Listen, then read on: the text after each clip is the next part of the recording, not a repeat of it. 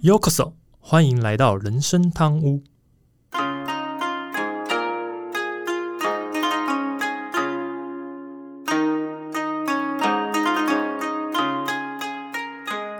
话说，今天录音的时候是五月二十七，嗯，然后最近呃迷上了看那个 YouTube 频道，叫好机车。啊，锁头吗？对对对对对对对对。他虽然他是英一个英文说，哎，他最近都在讲那个就是强尼戴普的官司，嗯，对啊，所以每天在追最新进度这样子，对，我追的很有看勤劳，对啊，就还蛮有趣的。等之后这个官司落呃结告一段落，或许里面有些内容可以拿来讨论一下，所以到时候先嗯看一下这个官司的走向，因为毕竟现在还猜不出来到底最后是会呃宣布什么样的结果，好，所以也是，对，所以现在也不太适合说呃就太早下定论，但是到时候结束之后，可以可能有不同的集数可以来聊聊看内容。但最近真的是很迷在看那个 攻防战的感觉，这样子。哦，他也，嗯，日有时候日更，有时候是两集，耶，哦，今天已经看到第三集了，是哦，因为刚刚一个小时前又有新的一集，对我得看完再来录音的这样子。哎、他还要打字幕，哎，我觉得那个字幕是比较累的，哎，打字幕，然后还要截动画，然后还要翻译啊，很多啦。反正嗯我觉得那个是不太容易的一件事情。是啊，有的时候，比如说他聊到是旧的那个片段，就是以前官司的片段，他得回去找嗯以前的画面来放进来，这样子，嗯，对吧？反正这个就之后我们如果有内容可以聊的，我们再聊这相关的的主题，这样子。OK OK，好，那今天我们就准备开始我们正题啊。大家好，我是 Andy。我是阿忠，好，那又到了两位大叔在星期五拉迪赛的时间。对，那其实这一集是第七十一集啊，那集数也来到真真正正的这个七字头，所以呢，我就想要做一点小小的改变。那也先拖着阿忠陪我聊个两三集比较特别的话题。当然，嗯后续啊，我也会在观察听众的这个点击率，判断这个系列是否要继续延伸这样子。所以，嗯嗯，可以说是一个是怎么讲测试型的一个主题的一个内容，试试试看这样子。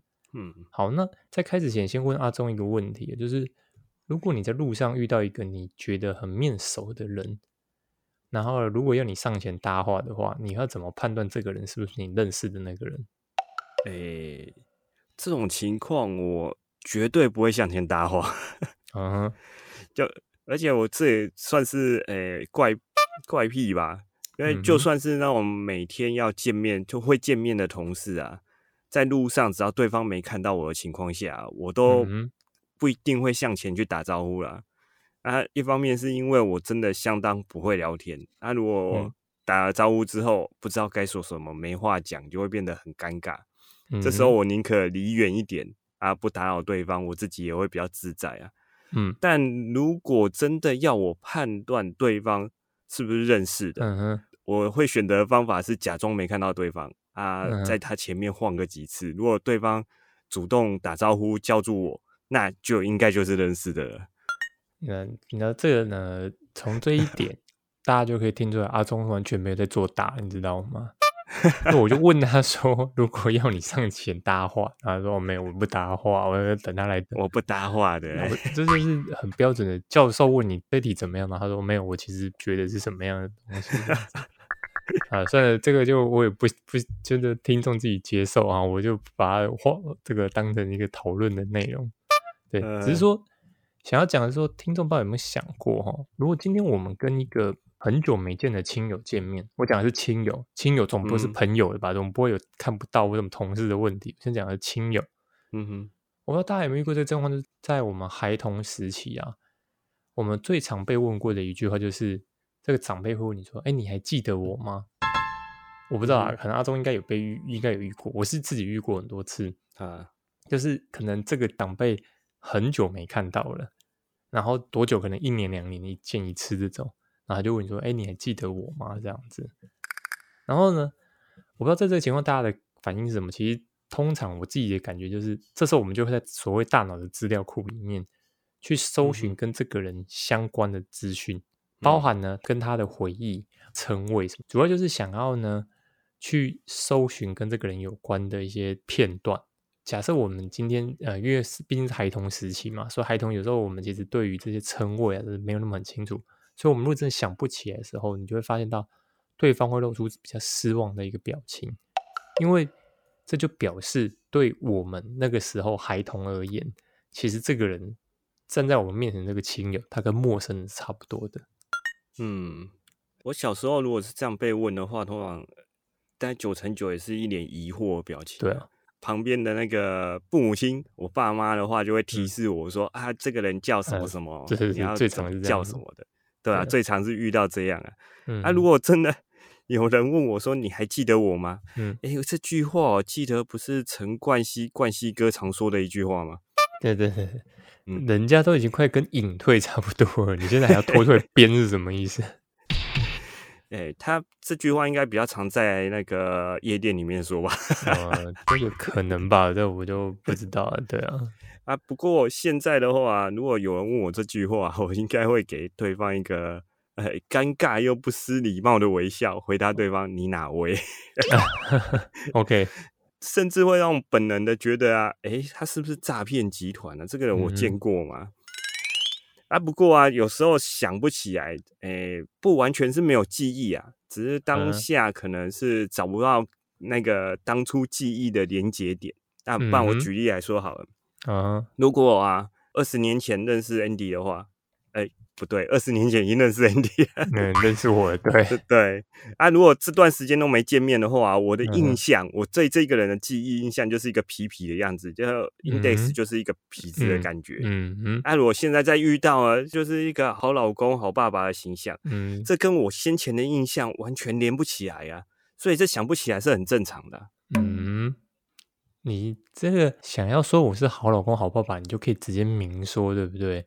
不用这样子绕一大圈，然后你早就该更新资料了吧？这个 index 还在二十年前，那个 index 也太太大的问题了吧？现在还卡在那，诶，过不去，还是没办法连起来，这是两个不同人，你知道吗？那城市就不会更新，就对了。所以你还是工程师，真的是更新一下资料好不好？啊，在资料库拒绝那个 deny，拒绝覆盖的复写，就拒绝复写，对不对？算你狠。好了，那个。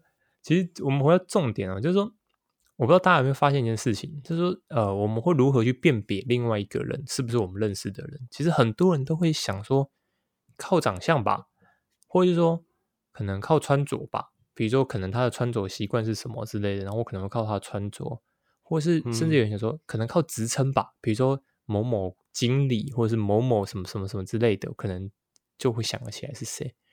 但实际上啊。真正我们能不能去认出对方？简单讲，就是我们能不能识别对方这件事情，其实就是靠着我们双方自己的记忆力里面有没有对方的资讯。嗯哼，如果啊你只有一方记得，另外一方不记得，比如说像刚刚阿忠举这个例子，就他记得，然后如果 Andy 不记得，那我就会露出困惑，你是谁？这样子啊，对，相反的一样也是那。如果今天两个人都没有记忆的情况下，就算旁边比如说有第三者，好，他说有啊，你们两个见过啊，你们两个认识啊，其实这两个人大概也只会陷入更大的困扰。我们两个真的认识吗？就嗯，为什么旁边人都说我们认识？我们真的认识吗？当然，我这边先讲的是说，两个人都没有说谎的情况下，如果有一方刻意隐瞒，那就另当别论。嗯，哎，如果两个人同时都哎。失去了那段对方的记忆，那对于双方来讲，根本就是等于陌生人啊，就是第一次见面的那种感觉啊。我觉得应该也没什么困扰啊，就是再重新认识一个新的朋友。嗯哼。但如果是旁边的人一直说你们相似，哎，你们以前以前在哪里见过？这时候啊，千万不要觉得困扰，就一口咬死是他对方记错了，你的朋友记错没这件事，反正啊，只要你不尴尬，尴尬的就是别人啊。嗯，你这个耍赖的招式倒是用的炉火纯青啊，对吧？当下还要立刻想到要怎么耍赖，真的是。好了，这个呢，反正阿忠的建议你们自己去参考，我是不太认同啊。对啊。好，那当然那个呃，我就讲到这边，听众如果听到我们讲的，就开始说胡说八道吧，你们在讲什么啊？怎么可能会有这种事情？但是我举一个实证哦，就是应该有不少听众都听过所谓的痴呆症。嗯哼，不管是老年痴呆或什么，反正听过所谓痴呆症。日剧里面常常会看到的一个说法叫做认知症。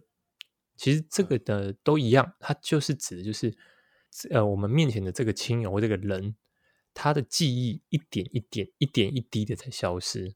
而这个患这样的患者，他最容易产生就是什么？他对周遭的亲友开始产生所谓的陌生感。但我反问大家一个问题，就是说，难道这些亲友的外貌有改变吗？难道他居住啊，或是什么样的一个环境摆设有改变吗？其实都没有。可是为什么患者就认不得？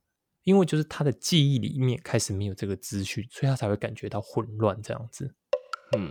哎，对啊，这种错乱啊，大多不是外在环境给的，真的就是患者自身的记忆造成的。嗯哼，这种患者通常啊是初期的时候只是短期记忆力减退，就是啊你现在当下跟他讲什么，他可能一转身就忘记了，或者是马上就忘记，就说哎你刚才说什么？是这种非短期的记忆力就会减，慢慢衰退。再后来越来越严重的时候啊，患者。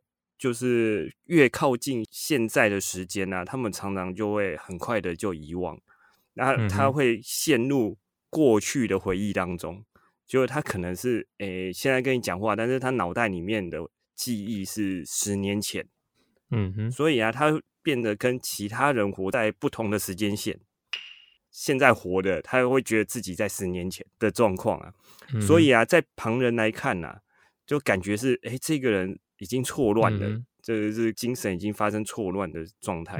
慢慢的，他会走向认知行为啊，慢慢退化，退化到婴幼儿阶段，这最后可能就是连语言能力、大小便都已经无法自理的状态。那最后，最后会走向生命的结束。痴呆症是我记得这是比较以前的说法，现在比较多会称之为失智症。嗯，不过我觉得日本的认知症这个说法反而还蛮贴近它表现出来的这个疾病的症状。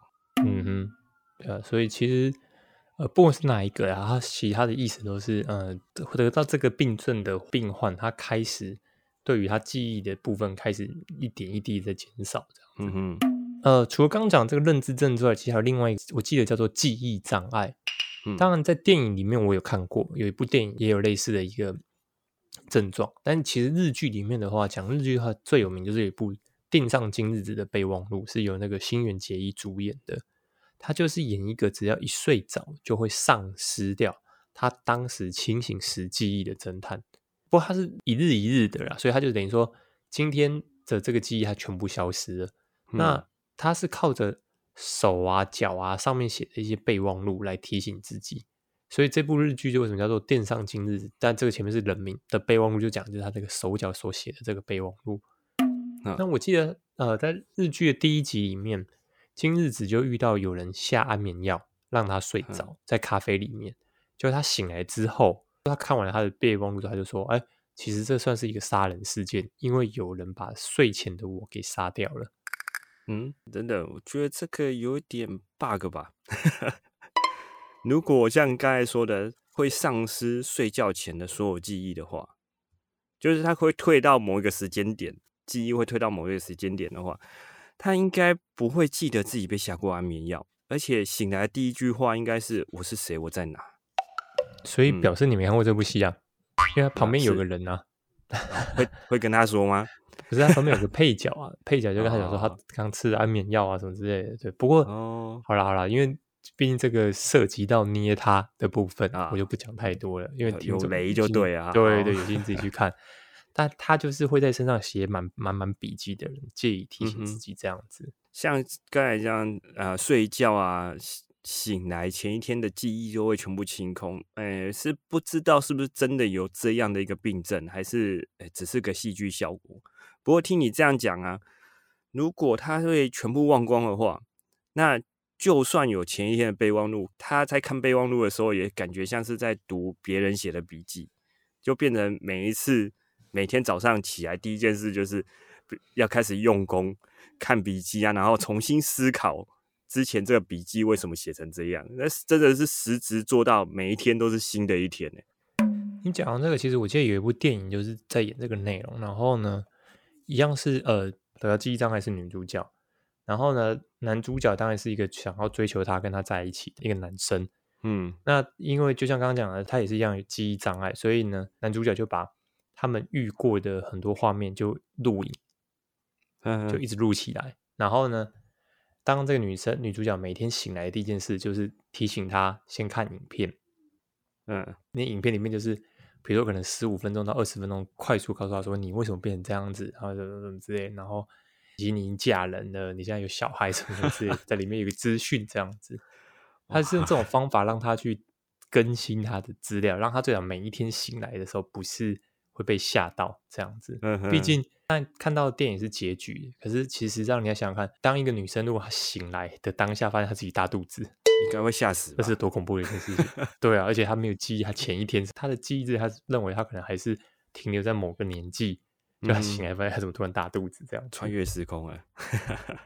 对啊，对啊，对啊。接下来我讲这句话，可能虽然听起来有点夸饰啊，不过实际上其实它是并不假的。就是说，如果有一个人他可以被洗去他原来的记忆的时候，其实某方面讲，他的人生就会变成一片空白。嗯甚至啊，你的家人不再是你的家人，你的工作也不再是你的工作，然后你也无法相信任何人。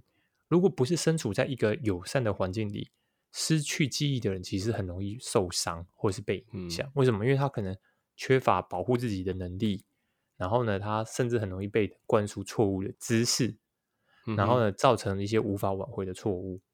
嗯，Andy 说的是一种状况啊，就是这个人可能发生过创伤，就是被撞到头啊、丧失记忆之类的，不然可能就是遇到 MIB 用那个那个记忆笔光线朝你 照一下，他就全忘光了。对，这种的确啊，真的是别人说什么，可能就哦，对对对对对，然后就可能会造成之后不良的影响，这也是有可能的啦。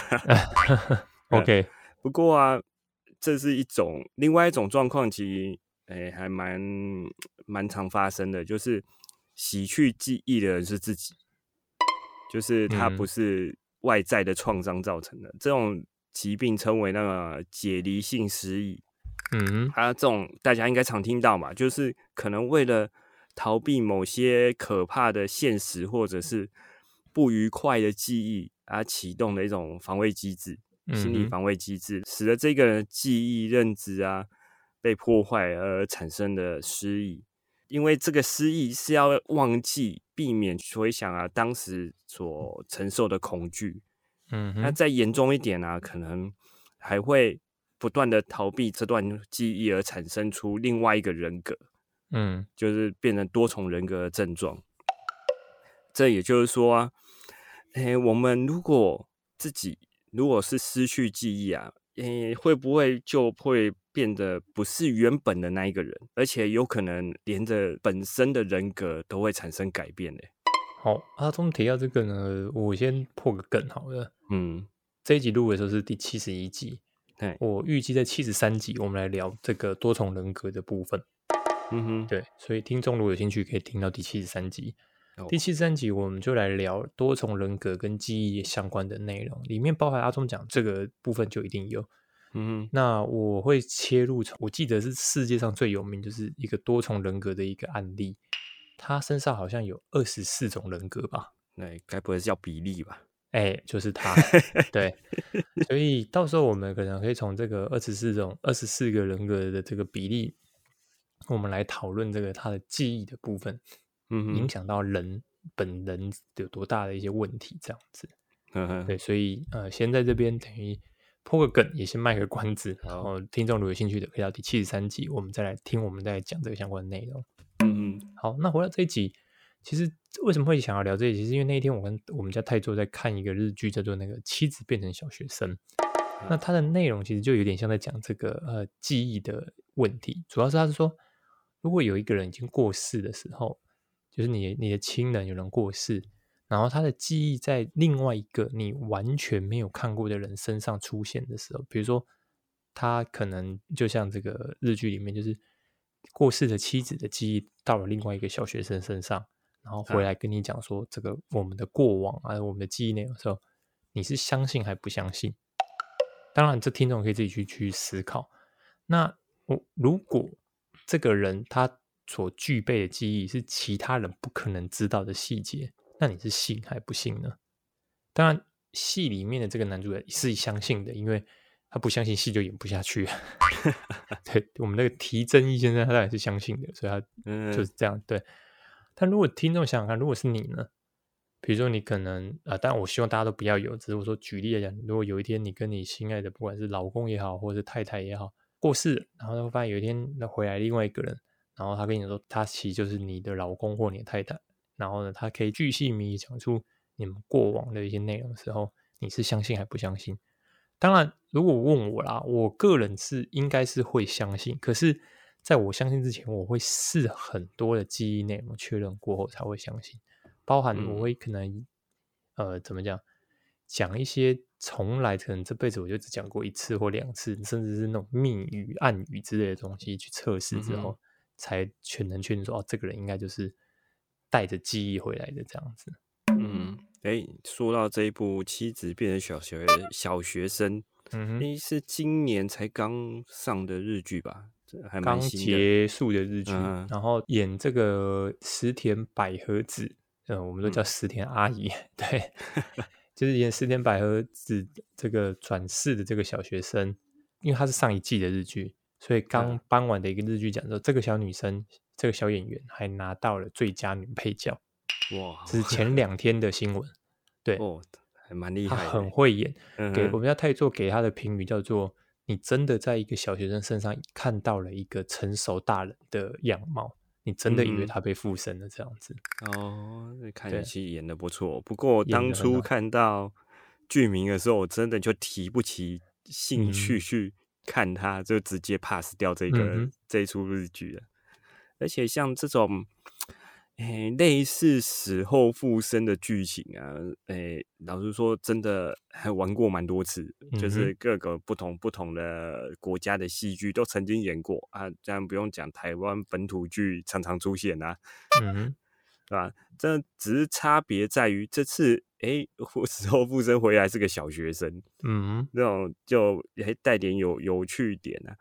但如果这种事情啊，像刚才说的，这种事情发生在世界上啊，发生在我自己身上啊，嗯哼，我自己应该是不太会相信，嗯，然后就如同先前讲啊，其实记忆这种东西是可以利用备忘录或者日记记录下来的，嗯，就算是只是两个人才会知道的记忆啊，只要留下记录，就很有可能会被重现，嗯哼，再用另外一个角度来想，就算。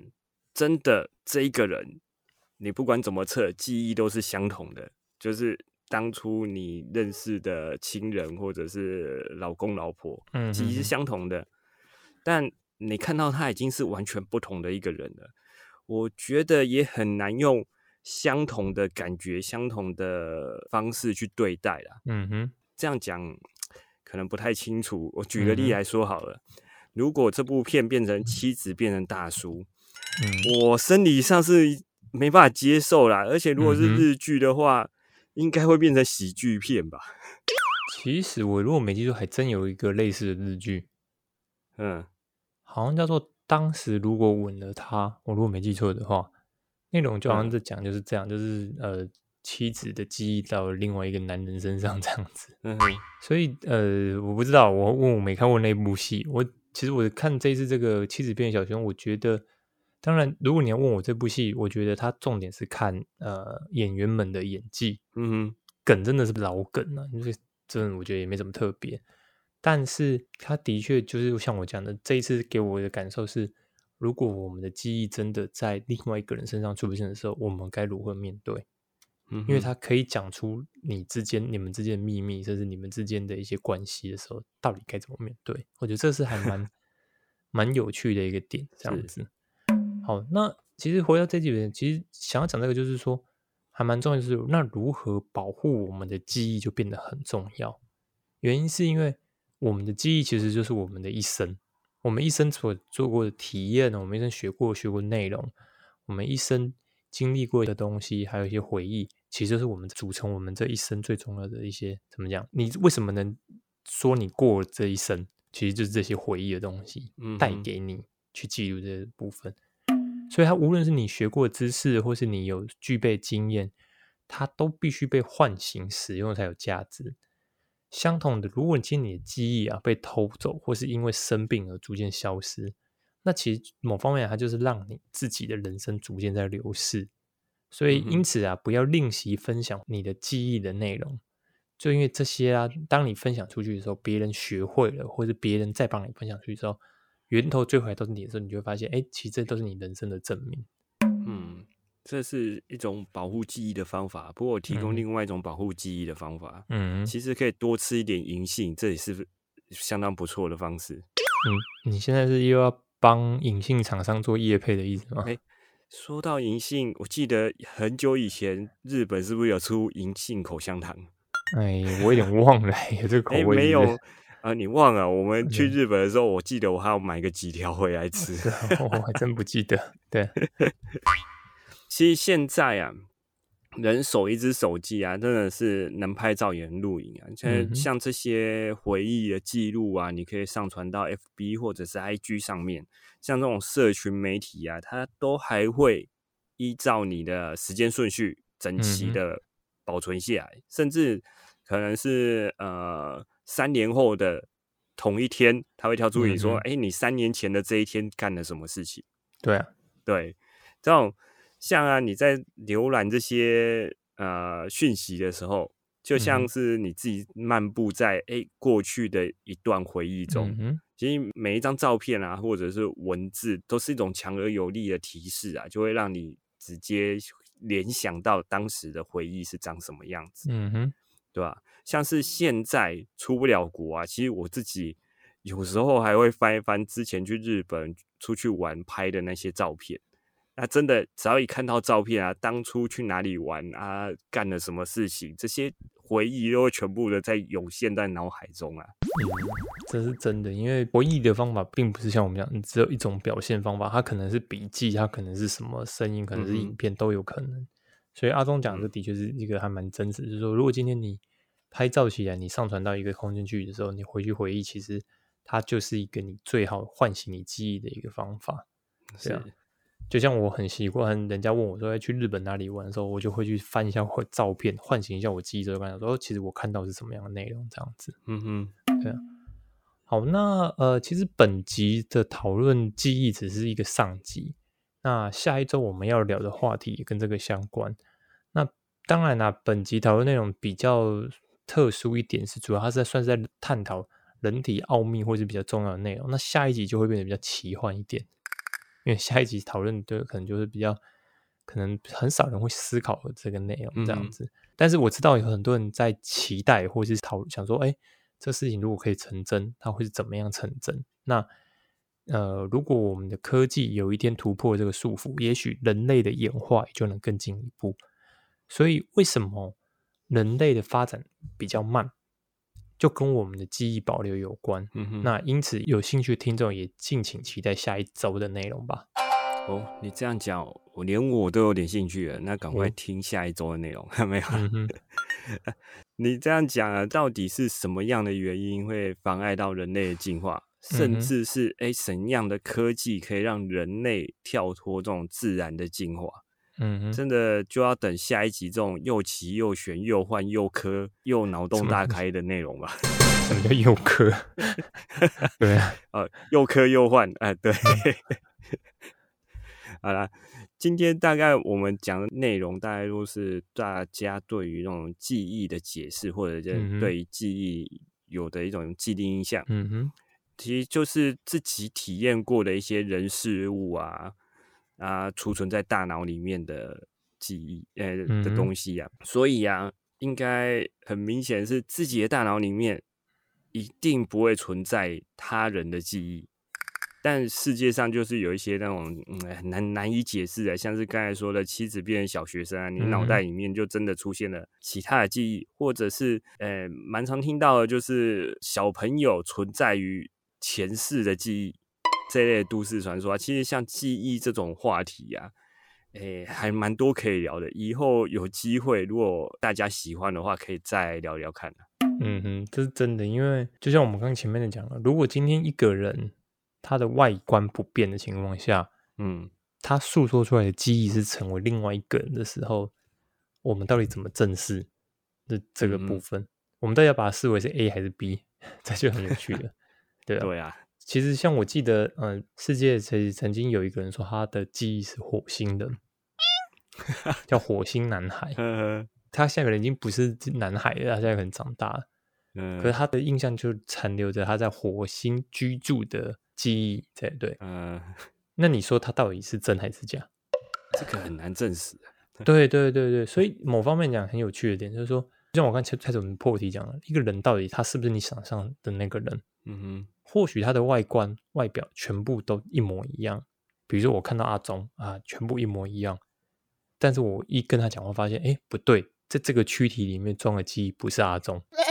嗯，可能是另外一个人，那我该怎么面对这件事情？明明外观就是啊，身高体重，怎么看都像啊，这应该有很强烈的违和感吧？就觉得对这一个人怎么跟我脑袋里面的那一个人完全不一样？是啊，是啊，所以这就很有趣啊。就是如果真的有一天我们把它发现到这个状况时候，或者你身边这遇到时候，那你该怎么面对？嗯哼，这是一个未来我们可能都会去要去思考的一个话题。就是说，当然，呃，你说。